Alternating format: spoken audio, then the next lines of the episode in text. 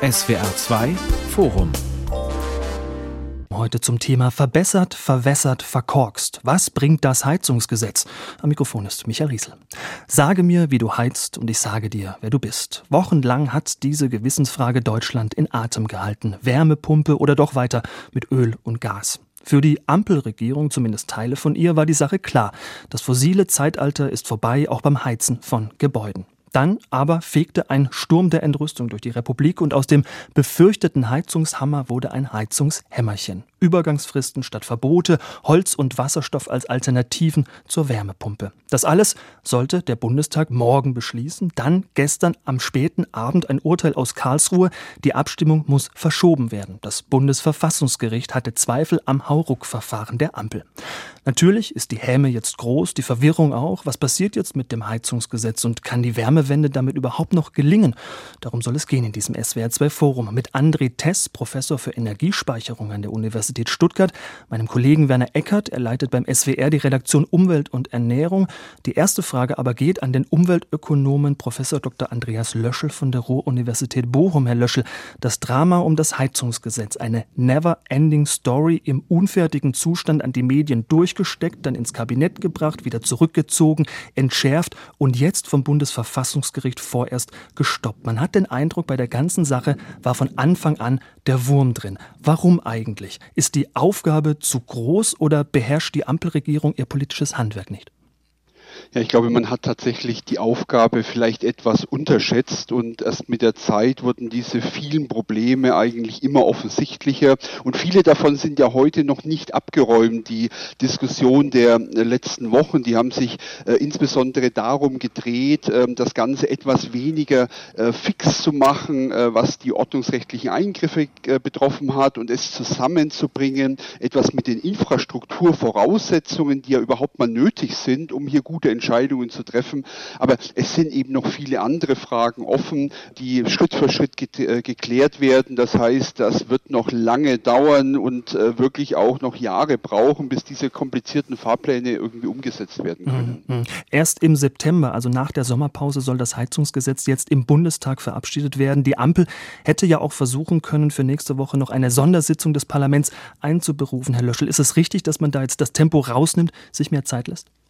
Ja, ich glaube, das ist sehr gut, dass man das Tempo rausnimmt, äh, denn wir haben ja gesehen, dass äh, diese Dinge ähm, Schritt für Schritt aufgelöst werden, was zum Beispiel die Förderkulisse angeht. Ähm, ist auch die Frage, ist eigentlich die Wirtschaftlichkeit der Investitionen langfristig gesichert? Also wie geht's weiter zum Beispiel mit dem CO2-Preis? Äh, welche Rolle spielt die Energieeffizienz? Also ganz viele offene Punkte und ich glaube auch aus der Anhörung wurden ja viele ähm, Problemlagen nochmal angesprochen, offene Baustellen benannt und und die sollte man jetzt äh, tatsächlich angehen und dafür ist die Zeit auch gut zu mhm. nutzen. Mhm. Das heißt, wenn ich Sie richtig verstehe, dann sagen Sie, man muss nochmal inhaltlich ran an diesen Gesetzentwurf ja, man sollte nochmal inhaltlich rangehen äh, und sollte da nochmal weiter überlegen, was braucht es denn eigentlich als Flankierung. Und jetzt hat man natürlich auch die Möglichkeit, diese äh, Verknüpfung mit den Infrastrukturüberlegungen, äh, also mit den kommunalen Wärmeplänen wirklich stimmiger zu machen. Bisher ähm, ist ja da nur ein Teil vorgelegt, ähm, eben das Gebäudeenergiegesetz, aber jetzt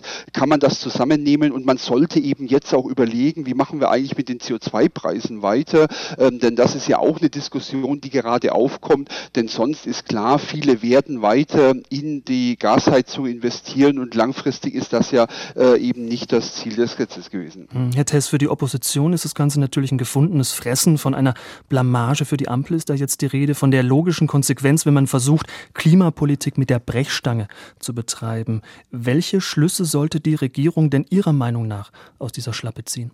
Ich meine, die Regierung sollte aus der Geschichte dieses Gesetzes die Schlussfolgerung ziehen, dass man sich auf solche Vorhaben fokussieren sollte, die erstens ökologisch effektiv sind, die zweitens ökonomisch effizient sind und die drittens mit der Wirtschaftsordnung der freien Marktwirtschaft kompatibel sind. Das heißt, dass sie keine Freiheitseinschränkungen den Leuten auferlegen, die nicht unbedingt nötig sind. Leider erfüllt das Gesetz in der vorliegenden Form keines dieser drei Kriterien. Und insofern glaube ich, dass es ein richtiger Entschluss war, dieses Gesetz jetzt erstmal zu stoppen. Mhm. Herr Eckert, es gibt ja jetzt die Forderung vor allem von CDU und CSU, man solle beim Gebäudeenergiegesetz nochmal ganz von vorne anfangen, einen neuen Anlauf wagen. Braucht es den? Ist das Gesetz wirklich so schlecht? Also ich glaube, wir stehen da vor einem äh, Problem und das haben wir jetzt gerade gesehen mit diesem Gesetz, das innerhalb von Wochen durch ein einziges Gesetz absolut nicht zu regeln ist.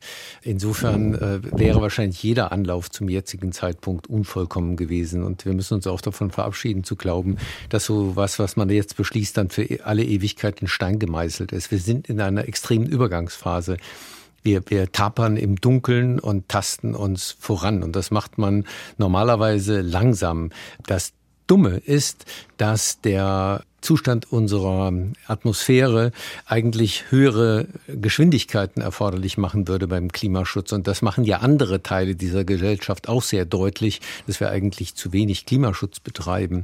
Aber das ist eben nicht miteinander in Einklang zu bringen. Wir haben lange sozusagen eine Schuld aufgehäuft und die kriegen wir jetzt nicht so schnell wieder abbezahlt. Also äh, alles, was ich da ähm, mir vorstellen kann, ist wirklich nur stochern und suchen und wird lange dauern, viel, viel länger, als man sich das wünschen mag. Insofern glaube ich auch, ja, es ist gut, dass man sich die Zeit jetzt nimmt und nehmen muss, ähm, das nochmal neu anzugehen. Mhm, und dabei handelt es sich ja bei der Fassung des Heizungsgesetzes, die morgen im Bundestag eigentlich beschlossen werden sollte, schon um einen Kompromiss, um eine entschärfte Version. Ja, Kompromisse Mit werden nicht automatisch immer besser, nur weil sie Kompromisse sind, sondern äh, hier sind, äh, hier ist der Versuch gemacht worden, völlig unvereinbare Dinge miteinander zu vereinbaren. Insofern ist nicht jeder Kompromiss ein guter. Ja, mit Zuckerbrot statt Peitsche, so haben Sie, Herr Ecker, das kommentiert. Was sind denn die wichtigsten Änderungen? Wo hat die Ampel denn ihre Pläne im Vergleich zur Ursprungsversion von Robert Habeck aufgeweicht?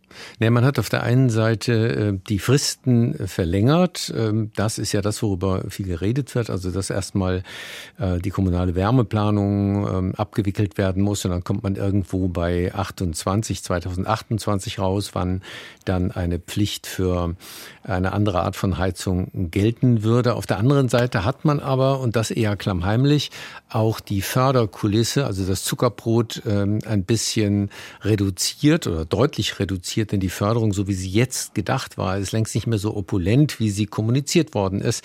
Ähm, also wenn man über dieses Gesetz redet, muss man sich immer sehr genau fragen, über welchen Entwurf oder welchen Stadium der Gesetzeswerdung reden wir eigentlich? Äh, und es ist längst auch noch nicht alles fertig gewesen. Also da wird noch etliches dran passieren. Hm, Herr Löschel, Sie sind der Ökonom in der Runde. Dieses Zuckerbrot, von dem Herr Eckert spricht, weiß man denn schon, was das kosten wird? Lässt sich das beziffern? Nein, es ist ähm, hm. tatsächlich auch so, dass wir recht wenig wissen. Also äh, genau. weder äh, wissen wir ganz genau, was es kosten wird. Sie kennen aus der Presse ja diese verschiedenen Spannbreiten, ähm, die eben sehr hoch oder teilweise sehr niedrig gegriffen sind. Und wir wissen auch recht wenig, was es ähm, ökologisch bringen wird. Deswegen ist es ja erstmal gut, äh, dass man äh, weggegangen ist von ganz konkreten technologischen Vorgaben. Aber es braucht jetzt eben äh, hier, wie gesagt, den geeigneten ökologischen ökonomischen Rahmen. Herr Tess hatte das ja angesprochen. Man braucht die richtigen Anreize, dass man auch tatsächlich äh, klimafreundlich äh, für die Zukunft heizt. Und davon hängt natürlich alles andere ab. Denn äh, wenn Sie hier den richtigen ökonomischen Rahmen nicht haben, die Anreize nicht richtig gesetzt sind, ja, dann müssen Sie ganz viel fördern, sonst klappt das alles nicht. Also in der Beziehung ist es auch tatsächlich immer ein, ein System, was voneinander abhängt und deswegen schwer bestimmbar ist. Aber klar ist, ähm, wir werden in der Zukunft wahrscheinlich wahrscheinlich günstigere Gaspreise sehen. Es wird attraktiv sein, auch weiter in Gasheizungen zu investieren, wenn die Gaspreise wieder unten sind. Der Strompreis wird eher tendenziell höher bleiben und das bedeutet, wenn man das äh, recht lange laufen lässt, äh, so wie es jetzt auch angedacht ist, ähm, dann wird man einfach eine Richtung bekommen, die dann nicht mehr kompatibel sein wird mit den Klimaschutzzielen. Hm. Herr Test, Sie haben vor kurzem geschrieben, Zitat, das Heizungsgesetz, ob in alter oder neuer Form, ist ein klimaökonomisch ineffizienter, obrigkeits rechtsstaatlicher Eingriff in die Eigentums- und Freiheitsrechte der Bürger. Sein Effekt wird vermutlich leider darin bestehen, Akzeptanz für wirksamen Klimaschutz zu beschädigen. Warum? Ich beginne mal mit dem letzten Aspekt, und zwar mit der Wirtschaftsordnung der sozialen Marktwirtschaft. Wir sind uns einig, dass äh, der Erfolg und der Wohlstand, den wir genießen, äh, darauf zurückzuführen ist, dass in Adenauers und Erhards Zeiten Grundlagen für die soziale Marktwirtschaft gelegt worden sind, die dem Menschen möglichst viel Freiräume einräumt und möglichst wenig Vorgaben gibt. Das Gebäudeenergiegesetz, ob nun in der heutigen oder in der gestrigen Formulierung, ist ein Gesetz, das schreibt dem Bürger detailliert vor, welche Heizungen er benutzen darf, welche Heizungen er nicht benutzen darf. Und das ist nach meiner Einschätzung ein Beispiel dafür, wie diese ordnungspolitischen Grundlagen unserer sozialen Marktwirtschaft leider zunehmend ausgehöhlt werden. Das ist mein Hauptkritikpunkt an diesem Gesetz. Was die ökologische Wirkung anbelangt, äh, ist es wahrscheinlich in der breiten Öffentlichkeit noch nicht bekannt, aber es ist unter Experten bekannt, dass dieses Gesetz äh, schon allein deshalb ökologisch unwirksam ist, weil es bereits ein nationales Emissionshandelsgesetz gibt. Und in diesem nationalen Emissionshandelsgesetz sind sowohl der Straßenverkehr als auch die Gebäudeheizung bereits erfasst. Das heißt, es besteht keinerlei Notwendigkeit, dieses Emissionshandelssystem noch weiter zu verschärfen oder zu ergänzen. Das ist ungefähr so, wie wenn Sie sich zu Ihrer Hose mit dem Gürtel noch die Hosenträger dazu kaufen. Und aus diesem Grund äh, habe ich die grundsätzliche Kritik an diesem Gesetz. Es ist der falsche Ansatz, weil er unsere Wirtschaftsordnung in Frage stellt und weil er ökologisch ineffektiv ist. Und er ist auch ökonomisch ineffizient. Das kann man an den CO2-Vermeidungskosten recht leicht zeigen. Also dieser Vergleich mit dem Gürtel und dem ähm, Hosenträger, ähm, der ist schön, aber dann sollten Sie dazu sagen, dass der Gürtel allein nicht gehalten hat. Denn äh, diese Idee, dass man das nur über den Markt steuern kann, ist bestechend. Ich bin ein großer Fan von Märkten, aber das Problem ist, dass die CO2-Emissionen im Gebäudesektor äh, die Zielvorgaben längst nicht erreichen, im Verkehr schon überhaupt nicht.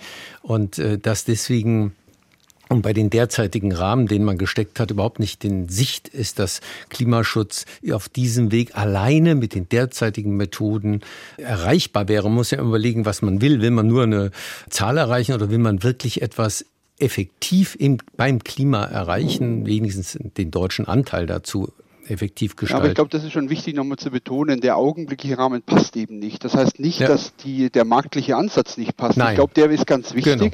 Und was wir gelernt haben, ist, dass dieses tiefe Ordnungsrecht, wo den Menschen eben recht konkrete Vorgaben gemacht werden, natürlich auf große Widerstände stößt, aber auch natürlich sehr viel kostet. Das bedeutet, ähm, diese Idee, äh, marktlich zu steuern, ist natürlich eine richtige, aber das ist augenblicklich nicht so richtig aufgesetzt. Also heute haben wir eben Preise von 30 Euro Euro. Mhm. Ne, das, äh, das ist verschwindend klein, ne, das ist äh, im Endeffekt unerheblich äh, dann für den Gaspreis.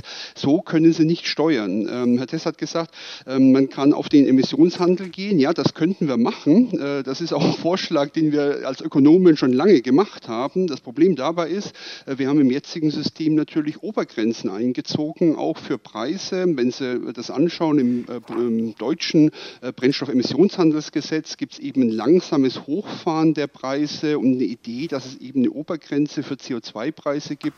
Im europäischen System, das ja ab 2027 kommen soll, gibt es eine, ähm, eine Zielmarke für den CO2-Preis, die ist bei 45 Euro. Das heißt, mit dem Rahmen schafft man es tatsächlich nicht. Und das heißt, wenn man sagt, ähm, wir wollen das nicht beides, einverstanden, dann muss man aber den marktlichen Rahmen schon richtig setzen, sonst funktioniert es natürlich auch nicht. Und da ist das Problem, und das wird häufig bei dieser Debatte, die eben sehr ideologisch ist, hier Markt, da Ordnungsrecht. Ich würde das nicht so gegeneinander stellen wollen, sondern überlegen, was ist zielführend.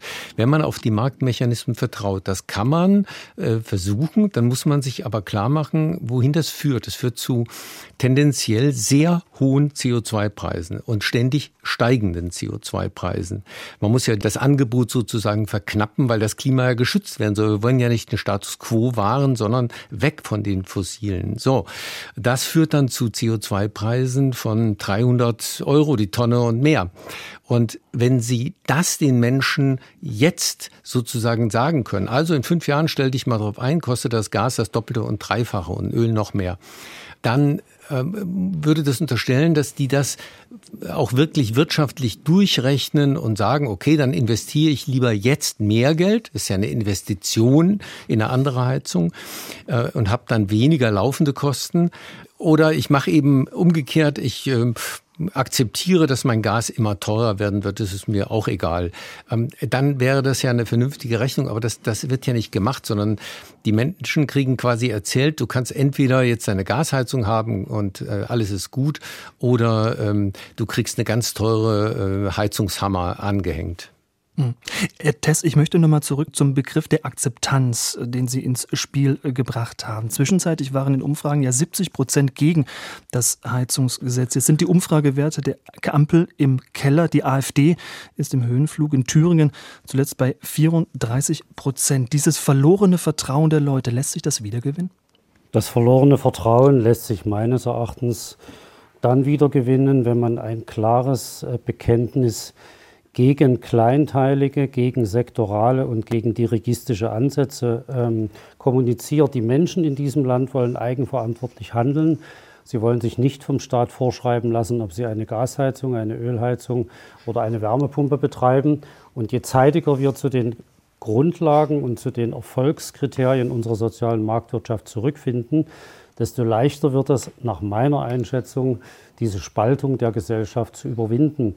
Und äh, das ist nach meiner Wahrnehmung die zentrale Aufgabe, denn wenn Sie erfolgreichen Klimaschutz machen wollen, dann können Sie diesen Klimaschutz nur mit den Bürgern und nicht gegen diese Bürger machen. Und erfolgreicher, effizienter, ökonomisch effizienter Klimaschutz setzt bei der Frage an, was ist die preiswerteste Klimaschutzmaßnahme, was ist die Klimaschutzmaßnahme mit den niedrigsten CO2-Vermeidungskosten. Und diese Punkte müssen wir ins Visier nehmen. Wenn wir die Leute mitnehmen, dann sollten wir nicht kleinteilige Verbote machen, so wie das jetzt leider passiert. Hm.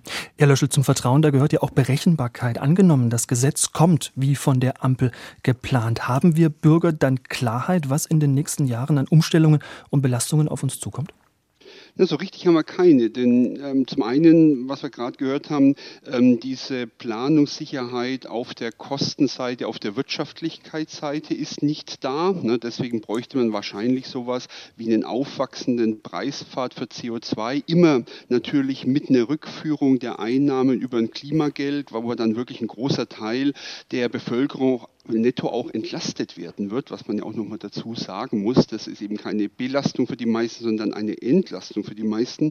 Und man braucht natürlich dann auch Klarheit über die Optionen. Und deswegen ist es eben so wichtig, dann ganz speziell lokal drauf zu schauen. Denn für die einzelne Kommune, da wird sich die Situation immer anders darstellen. Und sie brauchen jetzt nicht nur den wirtschaftlichen Anreiz, also hier die CO2-Preise, ne, sondern sie brauchen dann auch äh, die entsprechende Infrastruktur. Denn die Entscheidung, ähm, ob Sie jetzt ähm, eine Wärmepumpe machen, sich ans Wärmenetz anschließen oder äh, grünen Wasserstoff nehmen äh, oder grünes Gas, die hängt ja dann von der Infrastruktur ab, die entwickelt wird. Also von den Gasnetzen, die umgebaut werden, von den Wärmenetzen, die, ab, die ausgebaut werden oder auch von den Stromnetzen vor Ort. Und diese Entscheidungen, die bauen ja dann erstmal die, auf diese Wärmepläne auf, die für die nächsten Jahre entwickelt werden. Ja, und dann wird sich erstmal zeigen, wie schaut eigentlich der, der Optionenraum aus. Also das ist wirklich ein ganz schwieriges Verfahren, auch ein langwieriges Verfahren, bis man dann wirklich eine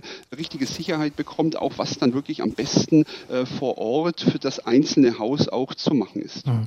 Jetzt hat Akzeptanz in der Klimapolitik aber noch eine andere, grundsätzlichere Ebene. Vor kurzem war hier im SWR2 Forum der Politikwissenschaftler Wolfgang Merkel zu Gast und der hat zum Heizungsgesetz Folgendes gesagt. Zitat, wenn man das Ganze rational rational durchkonstruiert, sagen die Menschen, warum soll ich die Zumutung tatsächlich auf mich nehmen, wenn Deutschland eh nur 1,8 Prozent der CO2-Emissionen zu verantworten hat. Es wird nichts an der globalen Erderwärmung ändern. Zitat Ende. Herr Thees, wer so denkt, hat der oder die recht?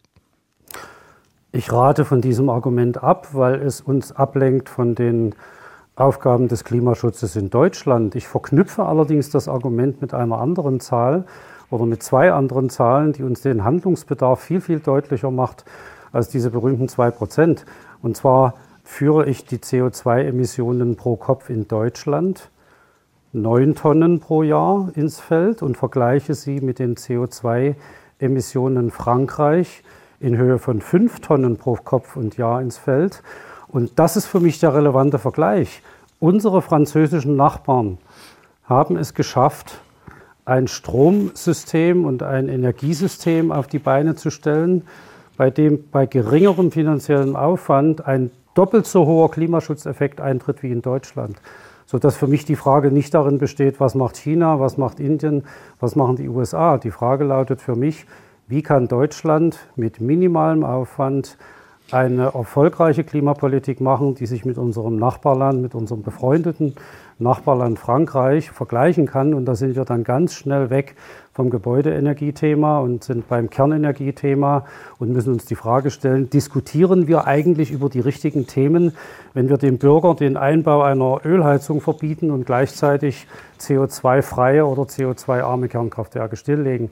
Das ist für mich die relevante Frage, nicht die chinesische Frage. Ja, das ähm, ist eine spannende Pirouette. Ähm, man kann ähm, viel dazu sagen. Einmal, äh, dass die Franzosen ein nicht unbedingt äh, besseres Energiesystem haben als wir. Sie haben sehr viele Atomkraftwerke, sie haben sehr viele Probleme mit ihren Atomkraftwerken. Sie haben äh, Stromspeicherheizungen schon immer gehabt, haben enorme Probleme im Winter, die Häuser warm zu kriegen. Äh, da wird der Strom auch sehr teuer. Ich glaube, glaube, das ist jetzt nicht ähm, der einzige Weg, wie man ähm, eine Lösung für die Zukunft äh, haben kann. Vor allen Dingen würde ich auch da wieder global argumentieren. Einfach Atomkraftwerke bauen ist sicher keine Lösung für die ganze Welt, weil viele Staaten werden das nicht äh, haben können aus den verschiedensten Gründen. Das hat auch was mit Sicherheitspolitik zu tun. Wir brauchen Lösungen für die ganze Welt. Und da ist Deutschland eigentlich ganz gut drin gewesen, mit dem Erneuerbaren Energiengesetz das zu entwickeln. Also äh, skalierbare Lösungen äh, für das Klimaproblem zu bieten, die für alle anwendbar sind. Wir könnten uns einen schlanken Fuß machen und sagen als Industriestaat, wir bauen mal 100 äh, äh, Atomkraftwerke neu und dann sind wir das Problem los oder gerne auch 4000 Mini-Atomkraftwerke. Solche Vorschläge gab es ja. Ich wünsche viel Spaß bei der Standortsuche. Man, man kann das denken, aber ich glaube, man kann das Problem auch anders lösen. Herr Eckert, Ihre Relativierung der französischen Erfolge beim Klimaschutz, die kann ich einfach nicht unwidersprochen stehen lassen. Die Erdatmosphäre darf in Zukunft nicht mehr in diesem Maße mit CO2 belastet werden. Und da gibt es nur ein einziges Kriterium, was den Erfolg oder den Misserfolg einer Nation wie Deutschland mhm. oder wie Frankreich determiniert. Und das sind nun mal die CO2-Emissionen pro Kopf. Und äh, meine Argumente sind keine Pirouetten. Meine Argumente betreffen das zentrale Kriterium, an dem sie erfolgreichen Klimaschutz festmachen. Fünf Tonnen pro Jahr und Kopf in Frankreich und an dem sie Klimaschutz festmachen, der sehr teuer ist, aber weniger erfolgreich ist, neun Tonnen pro Kopf und Jahr in Deutschland. Das sind die Zahlen, das sind die Fakten, das sind die Fakten, die für die Berichte des Weltklimarates relevant sind. Und insofern äh, plädiere ich schon dafür, die französischen Erfolge des Klimaschutzes nicht klein zu reden. Herr Löschel. Wollte ich, wollte ich an der Stelle gar nicht, Entschuldigung, direkt darauf, aber die 5,4 Tonnen äh, sind ähm, auch in mancher anderer Hinsicht nicht vergleichbar. Frankreich hat nicht den äh, gleichen ähm, Export, die gleiche Exportrate und, und, und. Also da könnte man jetzt lang drüber reden. Ich glaube, hier geht es jetzt auch um Gebäudeenergie ähm, wenn Sie, wenn Ihre Aussage war, wir brauchen nicht zu diskutieren, wir müssen nur genug Atomkraftwerke bauen, dann habe ich die verstanden und äh, dann kann man das auch so stehen lassen. Das ist ja eine, eine Haltung. Mhm, ich möchte trotzdem gerne nochmal Herrn Löschel mhm. ins Spiel bringen. Herr man, Löschel, man könnte jetzt sagen, gut, die Schlacht um die Atomkraft, die ist geschlagen, aber im Rückblick war es falsch, auf die Atomkraft zu verzichten, trotz Ukraine-Krieg, trotz Energiekrise? Ja, erstmal vielleicht darf ich sagen, ich habe den das Energiekapitel für den Weltklimarat, für den letzten Sachstandsbericht geschrieben. Da steht ja einiges auch drinnen und da wird relativ klar, dass die Energiesysteme der Zukunft im Kern erneuerbaren sein werden. Hm. Da wird auch die Atomkraft eine Rolle spielen, aber eine kleinere Rolle. Und das ist relativ robust eigentlich und das steht auch so im äh, Bericht des Weltklimarates. Aber ähm, es ist natürlich wahr, äh, wir hätten es uns natürlich einfacher gemacht, wenn wir die Atomkraftwerke länger hätten laufen lassen. Ich glaube, das ist eine ganz berechtigte Diskussion, die liegt aber hinter uns. Und neue Atomkraftwerke zu bauen, also da fehlt mir jetzt wirklich die Vorstellung, äh, wer das eigentlich gerne möchte. Also außer, dass wir heute schon äh, fünf Minuten drüber gesprochen haben. Ich glaube, äh, ist das wirklich kein Thema, sondern äh, ich glaube, es gibt unterschiedliche Perspektiven, wie Energiepolitik ausschauen soll, auch von den Bürgern getragen.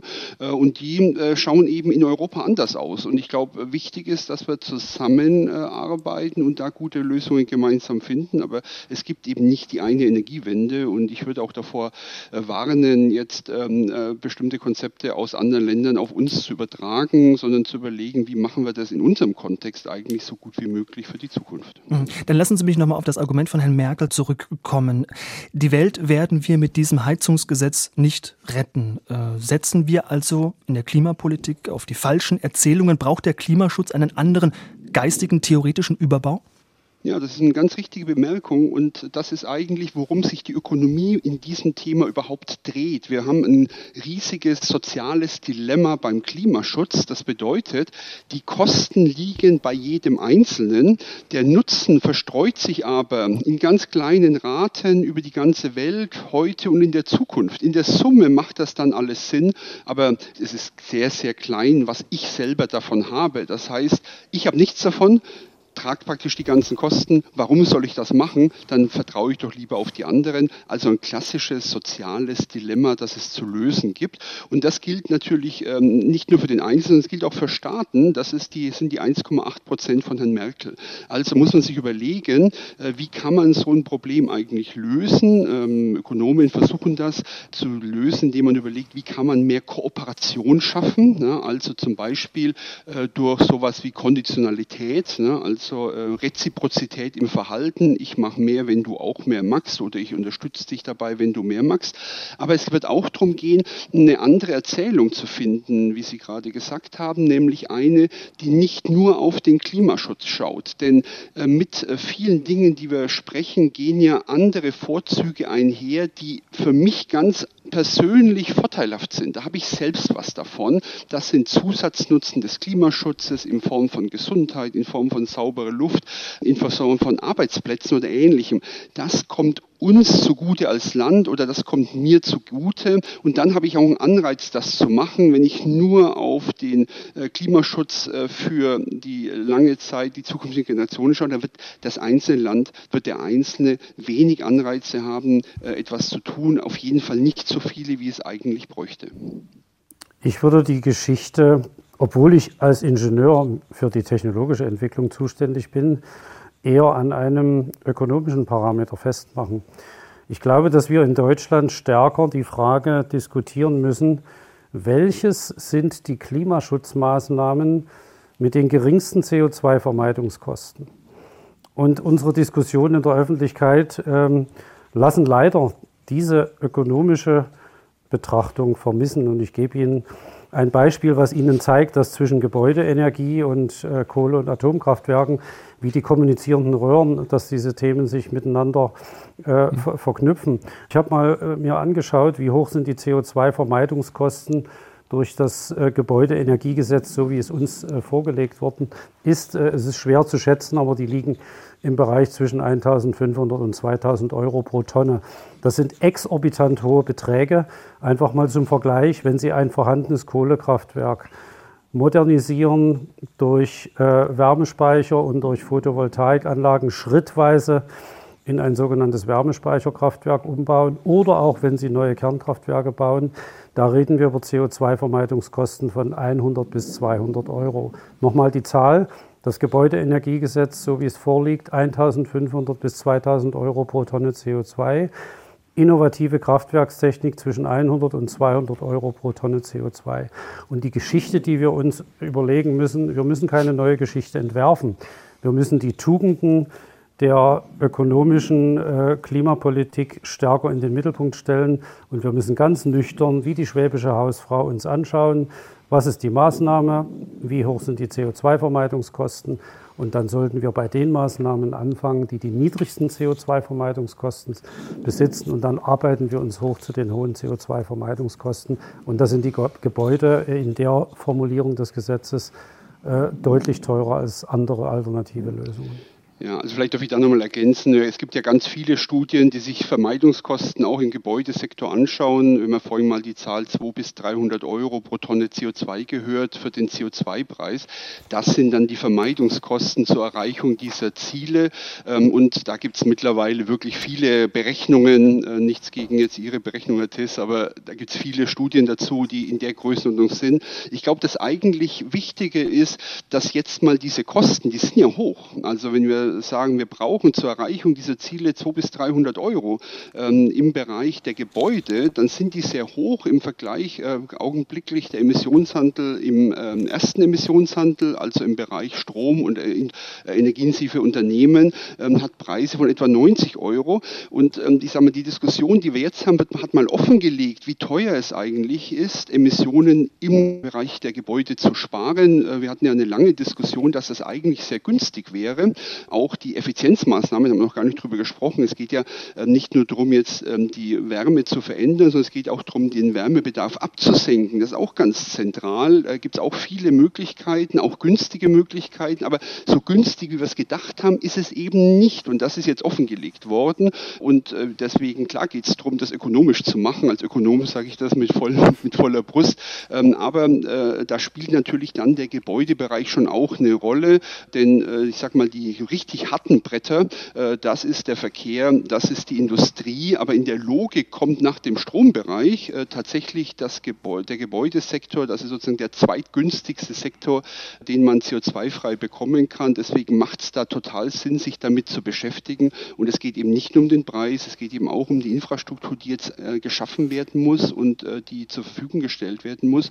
Und deswegen fangen wir jetzt an. Ähm, aber das ist was, was uns die nächsten zwei Jahrzehnte begleiten wird. Hm. Herr Eckert, lassen Sie uns noch mal konkret zum Heizungsgesetz hm. der Ampelregierung zurückkommen. Was Klimaschützer und Umweltverbände da auf die Barrikaden treibt, ist ja der Umstand, dass Gasheizungen auch nach 2024 weiter eingebaut werden dürfen sollen, sofern sie auch mit Wasserstoff oder Biogas betrieben werden können. Ökologisch fahrlässig nennt das der BUND. Wie nennen Sie das? Ja, zumindest äh, hilft es uns nicht beim Klimaschutz voranzukommen. Ähm, beide Seiten haben da immer sehr äh, hohe und, und äh, wahnsinnig aufgeregte Begriffe in dieser Debatte. Und das äh, macht es eben auch so schwierig, darüber zu streiten. Man kann einfach faktisch feststellen, dass wir im ersten Quartal dieses Jahres bundesweit, wenn man Öl- und Gasheizung zusammennimmt, ungefähr doppelt so viele fossile Heizungen installiert haben wie Wärmepumpen nach wie vor. Also da bewegt sich nicht viel und ähm, es bewegt sich nicht in die richtige Richtung. Wenn es das zweite Quartal wird wahrscheinlich noch schlimmer sein und die nächsten wird es sich noch mal deutlich dramatischer Richtung fossile wieder entwickeln. Warum? Weil die Menschen sagen: Oh prima, ich habe ja jetzt noch Gelegenheit und Zeit und ähm, das ist so, so furchtbar schwierig in dieser ganzen Debatte. Äh, wir haben halt diese nicht vereinbaren Dinge im Grunde.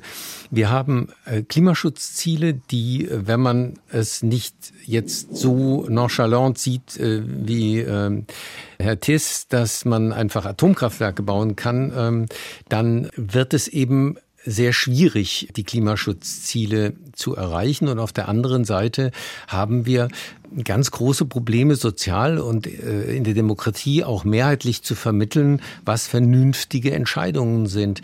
Und wie schwierig das ist, das haben wir gerade eben erlebt in den Statements der beiden äh, Wissenschaftler, die von sehr unterschiedlichen Vermeidungskosten ähm, ausgehen für einen einzigen Bereich. Und das erleben wir als Journalisten in diesem Bereich ja auch unablässig. Die ähm, Idee von Fridays for Future zum Beispiel hört auf die Wissenschaft, dann wird alles gut, äh, scheint, ist in meinen Augen ein bisschen blauäugig. Denn tatsächlich ist äh, immer dann, wenn es konkret wird, die Wissenschaft nicht einig. Das ist auch gut so. Es gibt Streit darum. Und deswegen bewegen wir uns in einem extrem schwierigen Gelände, in einer Dunkelheit. Ich nehme das Bild nochmal auf. Wir tapern so vor uns hin. Und das Dumme ist, uns blären noch von links und rechts unablässig ähm, ideologische äh, Parolen in die Ohren. Mhm. Das ist eine Situation, in der wir momentan politisch sind. Wenn wir uns zurücklehnen könnten äh, und mal innehalten und versuchen, ein, ein Thema halbwegs zu diskutieren und dann etwas zu entscheiden, wäre das prima. Nur da vergehen Jahre und Jahrzehnte drüber. Und wenn Sie sich die Klimarestbudgets angucken, dann sieht aus diesem Blickwinkel die Sache eben wieder ganz anders aus. Da haben wir diese Zeit schlicht und einfach nicht. Ich empfinde das persönlich als furchtbares Dilemma und leide auch darunter. Hm. Meine Ursprungsfrage war, ob es gut ist, den Leuten Hoffnung zu machen, dass sie ihre Gasheizung in Zukunft auch mit Wasserstoff oder Nein, Biogas ach, ach so. betreiben können. Ich gebe die Frage mal weiter an Herrn Löschel. Das ist ja ein bisschen wie bei einer Wette. Würden Sie diese Wette eingehen? Naja, ich ähm, würde mir wünschen, dass äh, die Bundesregierung die Rahmenbedingungen so setzt, dass äh, die Menschen diese Wette nicht eingehen, weil wir sonst tatsächlich äh, einfach ein Problem haben, diese äh, Ziele, die wir uns alle gesetzt haben, zu erreichen wahrscheinlich.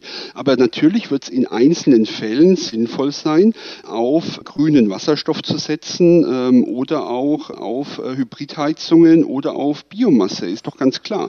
Und äh, das wissen wir aber nicht im Einzelnen, weil das, wie gesagt, eine sehr lokale Sache sein wird. Es wird nicht die Regel sein, es wird die Ausnahme sein und nur dann in Fällen, wo alle anderen Sachen sehr, sehr teuer sind. Ne? Und deswegen muss man eben den Rahmen so setzen, dass das auch die Ausnahme bleibt.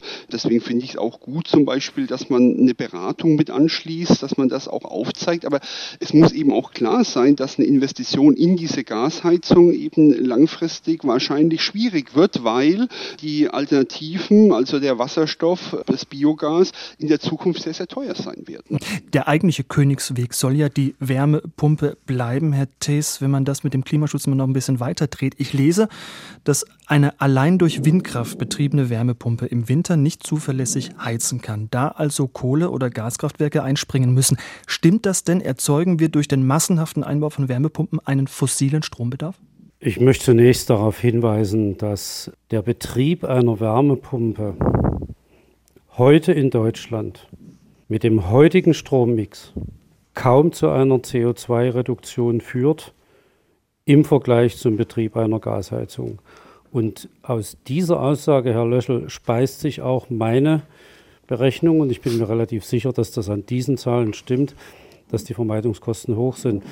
Was die perspektivische Möglichkeit einer klimaneutralen Heizung anbelangt, da bin ich als Ingenieur äh, der Meinung, dass wir da die Technologieneutralität pflegen sollten. Sie können also eine Wohnung klimaneutral mit einer Wärmepumpe betreiben, die aus Windenergie, Solarenergie und oder Kernenergie betrieben wird. Sie können eine Ölheizung mit synthetischem Öl betreiben. Das ist teurer als heutiges Öl, aber Sie können die betreiben. Und Sie können eine Gasheizung mit synthetischem Methan betreiben. Sie können sie mit Einschränkungen auch mit Wasserstoff betreiben. Die Wissenschaft macht keinerlei Aussage darüber, welche Kombinationen dieser klimaneutralen Energiequellen die optimale sind oder die optimale sein werden. Ich glaube aber, dass nur ein europäisches Zertifikatehandelssystem, was die mhm. fossilen Energieträger in den Blick nimmt, dafür sorgen wird, dass wir im Jahr 2035, 2040 den kostenminimalen Weg in eine klimaneutrale und effiziente Heizung gewinnen. Es wird nichts dadurch gelingen, dass Sie Leuten vorschreiben, etwas zu verschrotten, dass Sie irgendjemanden eine äh, Wärmepumpe fördern. Das konterkariert die Prinzipien der sozialen Marktwirtschaft. Herr Löschel, ist das, was Herr Tess gerade gesagt hat, ein Argument gegen die Wärmepumpe? Naja, so wie ich jetzt das verstehe, ist ja genau das äh, die Idee gewesen, das etwas wieder rauszunehmen und diese Technologieoffenheit, die Herr Tess einfordert, auch entsprechend hier mit aufscheinen zu lassen. Ähm, also in der Beziehung äh, wird wahrscheinlich trotzdem die Wärmepumpe in ganz vielen Fällen dann auch die Investition sein, die die Einzelnen tun. Aber man äh, muss eben nochmal sehen, wenn man das ordnungsrechtlich vorschreibt, dann wird es eben ganz schwierig und das waren ja die Probleme, die wir in den letzten Wochen gesehen gesehen haben. Deswegen hat man das versucht, glaube ich, wegzunehmen. Wie gesagt, äh, CO2-Preise, das ist alles gut, aber wie gesagt, es braucht natürlich äh, dann auch diese Preise und es braucht auch ähm, den Rahmen dafür, wie ich es gerade gesagt habe, auch die Infrastruktur. Also das bedeutet, wir brauchen ähm, den Wasserstoff, die Wasserstoffinfrastruktur, wir brauchen die Netze. Sie müssen überlegen, was machen wir eigentlich mit den Gasnetzen weiter äh, und wie schaut das eigentlich vor Ort dann aus in der Kombination. Also das sind nicht nur die Preise, ne, sondern ist schon mehr gefragt, was eben dann auch dazukommen muss. Und vieles ist Infrastruktur. Und da wir ja heute eine ökonomische Diskussion haben, ähm, ist es ja so, es, es, gibt eben verschiedene Probleme, wo auch Märkte nicht gut funktionieren. Einmal mhm. eben äh, im Klimaschutz, da habe ich es schon ausgeführt, aber natürlich auch bei solchen Infrastrukturinvestitionen. Das sind alles Bereiche, wo, wenn man den Markt einfach laufen lässt, das auch nicht zum optimalen Ergebnis führt. Das heißt, da wird man auch mit draufschauen müssen und schauen müssen, was brauchen wir denn? Und wir werden auch überlegen müssen, wo sind Technologien, die noch weit weg sind, die wir auch in der Lösung brauchen. Es ist schon etwas mehr erforderlich als nur Preise, aber ohne Preise geht es natürlich auch nicht. Es braucht ein Business Case, genau irgendwo muss das Geld mitarbeiten. Ähm, das denke ich auf jeden Fall. Allerdings ähm, ist diese Theorie, dass ein freier Markt äh, funktioniert, den hat es bei Energie, glaube ich, wenn man fair ist, noch nie gegeben. Praktisch in keinem Land. Äh, das sind immer sehr starke Setzungen am Werk und sehr starke staatliche Eingriffe was auch logisch ist, was aber gefährlich ist in die Zukunft. Äh, spielen wir das Spiel mal weiter. Wir machen kein Heizungsgesetz, sondern lassen einfach den CO2-Preis wirken. Die Preise steigen, sie steigen äh, dramatisch, sie gehen hoch. Und dann möchte ich sehen, was dann für eine Debatte einsetzt, wenn plötzlich die, die sich alle entschieden haben, eine Gasheizung zu bauen, feststellen, dass sie sich diese Heizung nicht mehr leisten können. Vor drei Jahren, vier Jahren, fünf Jahren gekauft und jetzt ist sie ökonomisch nicht mehr haltbar. Das ist so eine Sorge, die ich habe, weil dann setzt Folgendes ein, das haben wir schon ein paar Mal erlebt bei äh, ökologischen Preissetzungen, dass äh, die Politik dann einknickt. Ich meine, ähm, wir haben das Anfang der 2000er äh, Jahre gehabt, als die Ökosteuer eingeführt worden ist. Schon bei der dritten Erhöhung hat ähm, äh, damals Kanzler Schröder dem Widerstand der Bevölkerung nachgegeben und hat das Ganze ausgesetzt. Und ähm, das ist auch meine Befürchtung. Wenn man auf hohe CO2-Preise setzt, dann ist das gut, solange sie nicht steigen. Sobald sie steigen, wird das sozial zum Sprengstoff und dann knickt die Politik hier wieder ein. Und das Zweite ist, Märkte führen zu Fehlallokationen. Also Frage Wasserstoff. Reden Sie mal mit Industrievertretern, chemische Industrie, Stahlindustrie. Die sagen nämlich, aha, wenn man das alleine über den Preis regelt und der private Autofahrer und der private Heizungsbesitzer ist willens und in der Lage, hohe Preise zu zahlen, einfach nur um am Bestehenden festzuhalten, dann wird Wasserstoff sehr, sehr teuer und zwar in Feldern, und er steht nicht mehr zur Verfügung in Feldern, wo er gebraucht wird, und zwar dinglich, nicht als Energie, sondern als, als Element, also in der chemischen Industrie und in der Stahlindustrie. Die haben eine große Sorge, wenn man alles einfach laufen lässt oder nur über den Preis regelt, dass dann äh, die Industrieproduktion in Deutschland unmöglich wird. Also ja, es gibt eine Menge. Das ist kein Fehlanreiz jetzt, ne? sondern es ist das, äh, dass der am meisten bereit ist zu zahlen, der bekommt ihn auch. Das wäre jetzt nicht mein Problem. Ich glaube, das Wichtige ist nochmal. Die Industrie kann das aber im, Internet, im internationalen Wettbewerb nicht unbeschränkt tun.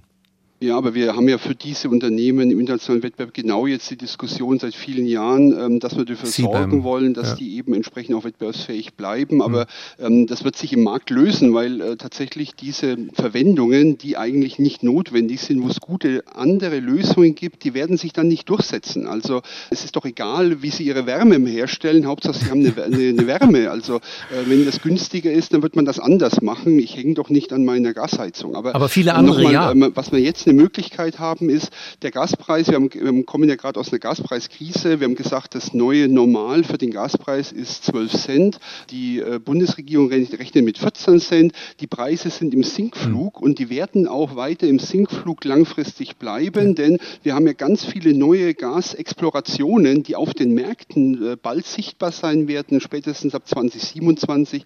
Nachfrage sinkt. Das heißt, der Gaspreis, der geht tendenziell nach unten. Der wird auf Vorkriegsniveau auch langfristig bleiben.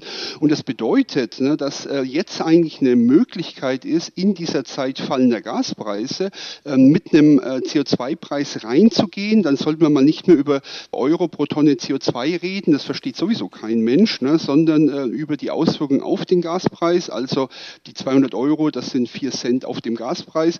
Und das wird Ihnen helfen, überhaupt diese Wirtschaftlichkeit herzustellen. Und jetzt gibt es ein Zeitfenster dafür. Sie haben gesagt, Sie machen sich Sorgen, die Leute investieren falsch, ja, dann muss man ihnen jetzt die richtigen Signale geben und muss ihnen sagen, so ist eigentlich der Preis und den nach vorne ziehen und auch verlässlich dann abfedern und wichtig mit einem Klimageld kombinieren. Das bedeutet, die Menschen müssen verstehen, dass das Geld nicht weg ist, sondern dass in der Summe netto sie in vielen Fällen besser gestellt werden, weil gerade die einkommensschwächeren Haushalte eben sehr niedrige CO2-Fußabdrücke haben. Das heißt, wenn ich das einfach einfach zurückgebe pro Kopf, dann sind die besser gestellt als vorher und nicht schlechter. Und das muss man mal wirklich erklären. Da muss sich auch mal jemand bekennen. Also nicht einfach mit Parole, Gaspreisbremse, Strompreisbremse und Spritrabatt, sondern erklären, dass Klimaschutz eben auch bedeutet, dass fossile Energieträger absehbar teurer werden und heute damit anfangen.